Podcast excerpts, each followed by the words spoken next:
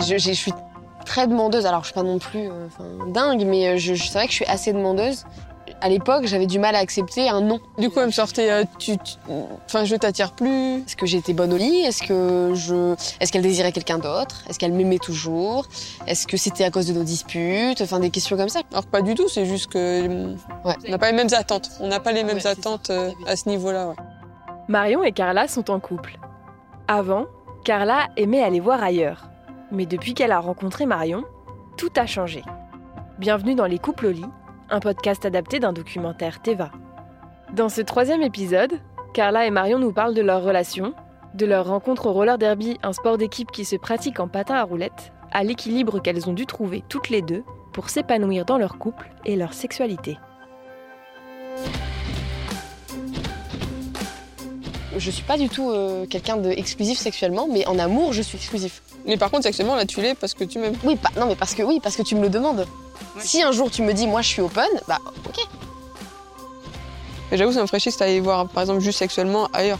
Je prendrais ça comme de la tromperie. Je remettrais notre couple en question, je me remettrais en question. Donc, on s'est rencontrés euh, au sein du roller derby.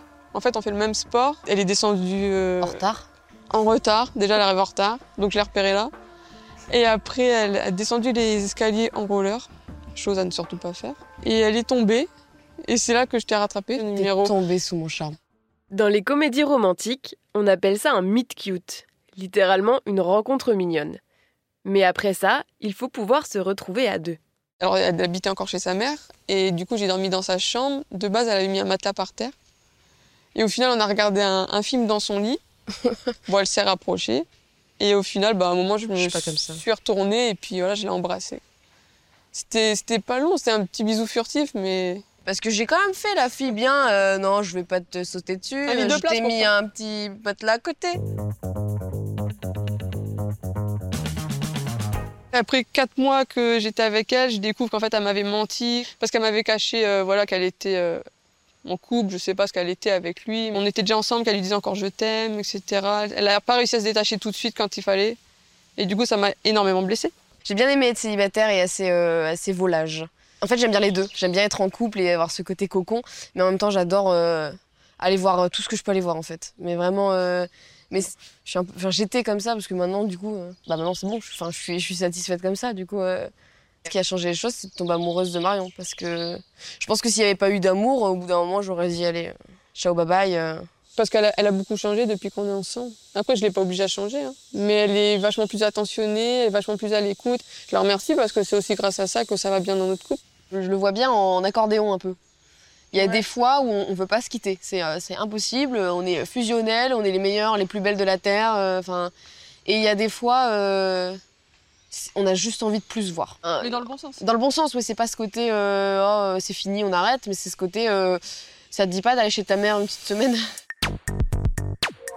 La communication, c'est crucial. C'est comme ça que Carla et Marion ont mis les choses au clair et se sont rendus compte que sexuellement, leurs attentes n'étaient pas les mêmes. Moi, je suis pas épanouie sexuellement puisque c'est pas, on est- on n'atteint pas le, le, le- le- pas le ratio, mais on n'atteint pas ce que j'ai besoin. Oui. Mais à côté de ça, je suis épanouie sur la relation euh, en, en globalité. Moi, je, moi, non, mais moi, si je m'écoutais, euh, non, non, je, je, je, je suis très demandeuse. Alors, je suis pas non plus, euh, dingue, mais euh, je, je- c'est vrai que je suis assez demandeuse. À l'époque, j'avais du mal à accepter un non. Du coup, elle me sortait euh, tu, tu- Enfin, je t'attire plus. Est-ce que j'étais bonne au lit? Est-ce que je, est-ce qu'elle désirait quelqu'un d'autre? Est-ce qu'elle m'aimait toujours? Est-ce que c'était à cause de nos disputes? Enfin, des questions comme ça. Alors que pas du tout, c'est juste que. Ouais. On n'a pas les mêmes attentes. On n'a pas les mêmes Ouais, c'est ça. attentes euh, à ce niveau-là. ouais. Pour autant, pas question pour Carla d'aller voir ailleurs ou de coucher avec d'autres personnes comme elle a pu le faire par le passé. Mais alors, sucer, sais quand même. sucer c'est tromper parce que c'est quand même un, l'appareil. C'est comme faire un cuni, c'est tromper. Ah ouais. Comment tu fais un non, cuni à une autre nana Euh, tu c'est, euh, c'est- c'est tromper complètement. Quand on dit infidélité, dans la très grande majorité des cas, on sous-entend le fait d'avoir couché avec quelqu'un d'autre. C'est c'est- c'est comme ça que c'est entendu dans les couples traditionnels. Gilbert Boujaoudé est sexologue. Mais vous avez beaucoup de personnes pour qui l'infidélité commence bien avant. Ne serait-ce que le fait de d'être intéressé par quelqu'un. Et si dans un couple on s'est dit voilà nos règles, tu peux aller avec d'autres personnes. Par contre, cette, cette étape-là, tu la franchis pas, ou celle-là, moi je ne souhaite pas qu'on la franchisse. À partir du moment où on respecte ces règles-là, on est fidèle à l'autre. Carla et Marion ont compris qu'il fallait qu'elles parlent ouvertement de ce qui leur plaît ou non et de ce qu'elles aiment au lit. Maintenant, clairement, je peux lui dire euh, Eh, euh, je veux le dernier God qui vient de sortir. Elle me fait OK. Elle est vachement plus ouverte, alors qu'à l'époque, tu m'aurais dit euh, Tu peux parler moins fort? Je pense qu'il y a des choses que tu aimerais expérimenter que moi, je n'oserais jamais. Du coup, on fera pas. Euh, Notamment tout ce qui est sodomie, euh, des trucs comme ça. Moi, j'avais dit Je ne veux pas mourir sans savoir. Et il y a des choses que je n'ai toujours pas essayé, que je souhaiterais faire, mais c'est compliqué, comme un plan à 3 que j'ai jamais fait, euh, un plan à 12 j'ai jamais fait.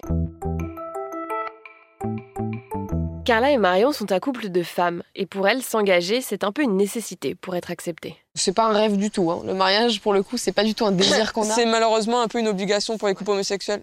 Clairement, son rêve, c'est de porter un enfant. Moi, je m'en fiche. Moi, dans ma vie, si j'étais toute seule, clairement, j'aurais pas d'enfant, je pense. Mais c'est- je suis pas contre le fait d'en avoir un. Vu que c'est sérieux maintenant, parce que ça fait quand même un peu plus de 4 ans et que de toute façon, on sait que c'est de mieux en mieux. On est dans les recherches pour acheter une maison ensemble. C'est pas comme si on était en location et qu'on pouvait se séparer tout de suite. Et non, ça engage plein d'autres choses derrière. Vous venez d'écouter le troisième épisode des couples au lit avec Carla et Marion. Vous pouvez retrouver cet épisode et tous les autres sur l'application RTL et la plupart de vos plateformes préférées.